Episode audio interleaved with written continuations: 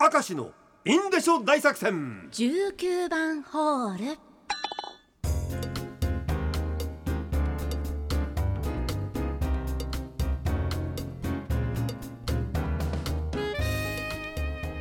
毎度19番ホールにお付き合いいただき誠にありがとうございます。ありがとうございます。頑張ってまいりましょう、うん。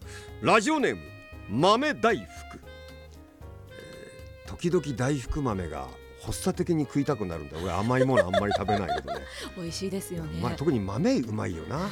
あのでっかめのいい黒豆が入ってるとさなんか楽しくなっちゃうねこれがね。歯ごたえがいいんですよね。そうなんだよね。え私の友人は転勤族で日本各地を転々としております。え帰省するたびに話すイントネーションや言葉が違いオール日本な感じが楽しいです、うん。映るんだろうなきっとな。その地域によって風習も違うので郷にいれば郷に従えのごとく地元言葉を覚えないと浮いちゃうんだと言っておりました。転勤族も緩くないわと言ってました。そういえば秘密の県民賞で転勤は突然にというドラマがありましたよね。ーはい。転勤族の皆様は心からご苦労様でございますという。転勤は突然に。何を隠そう隠さない 私明石栄一郎出たことがございます。何ですか？北海道に転勤してきた時ですか？えーあれはですね、はい。フリーアナウンサーみたいな人がいろいろ転勤するという設定のドラマもありまして、はい。でそのフリーアナウンサーが各局に行ってそこでお仕事をするという設定で、えー僕は STB のアナウンス部長の役で出ました。まあ、その時本当にアナウンス部長でしたが。だ から役作りも何にもいらないんだけど、はい。セリフも「うんこれから頑張ってくださいね」みたいな感じだけど、ねえー。出ちゃったんだよああれはさ。であれはねでも各局のアナウンス部長がみんな出る方針だったのかな。だから秋田のアナウンス部長とかもで見たよ見たよ 見たよなんか緊張するな普通のテレビと違ってドラマっていうのはうんみたいなさ。一番はしゃいでんのこのおっさん方が。可愛いですね。結構面白かったですよあれね。ラジオネームなめこのお味噌汁転校転勤エピソード。私が小学生の頃クラスメートの男子が転校することになりました。はい。お別れ会もしお母さんがお迎えに来て小学校は後に。もうさようならーと涙がちょちょぎれるいいシーンです、ね、向こうに行ってもこの学校のこと僕らのこと私たちのこと覚えててねー。そんなムードのなった時保健の先生がその転校していく男の子を急に呼び止め一言「あのさあの君の行虫検査大丈夫だったから」最低。なんで最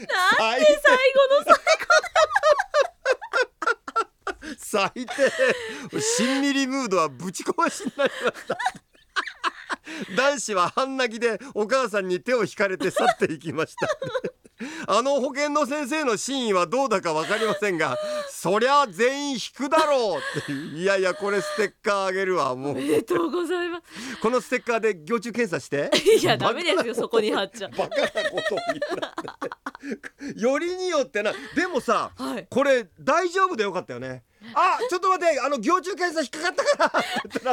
もう最最悪だって。もっと変な空気になってましたよ。どうすればいいのよここでみたいなさ。これこれすげえよな。びっくらこいたなこれ面白いなもうな、えーラジオネームの風ちゃん。しいたけで盛り上がってましたが、はい。私こんなことしたことあります。私は干し椎茸を水で戻している時間のあの何とも言えないいい香りが好きです、あいい香りするんだよねで子供の頃あの戻し汁がとにかく美味しそうで 親にこ隠れてこっそり飲んだことがあります。でも皆さんお分かりの通り期待していた味とは全く違ってうん全然美味しくなかったまあそうなんだろうね。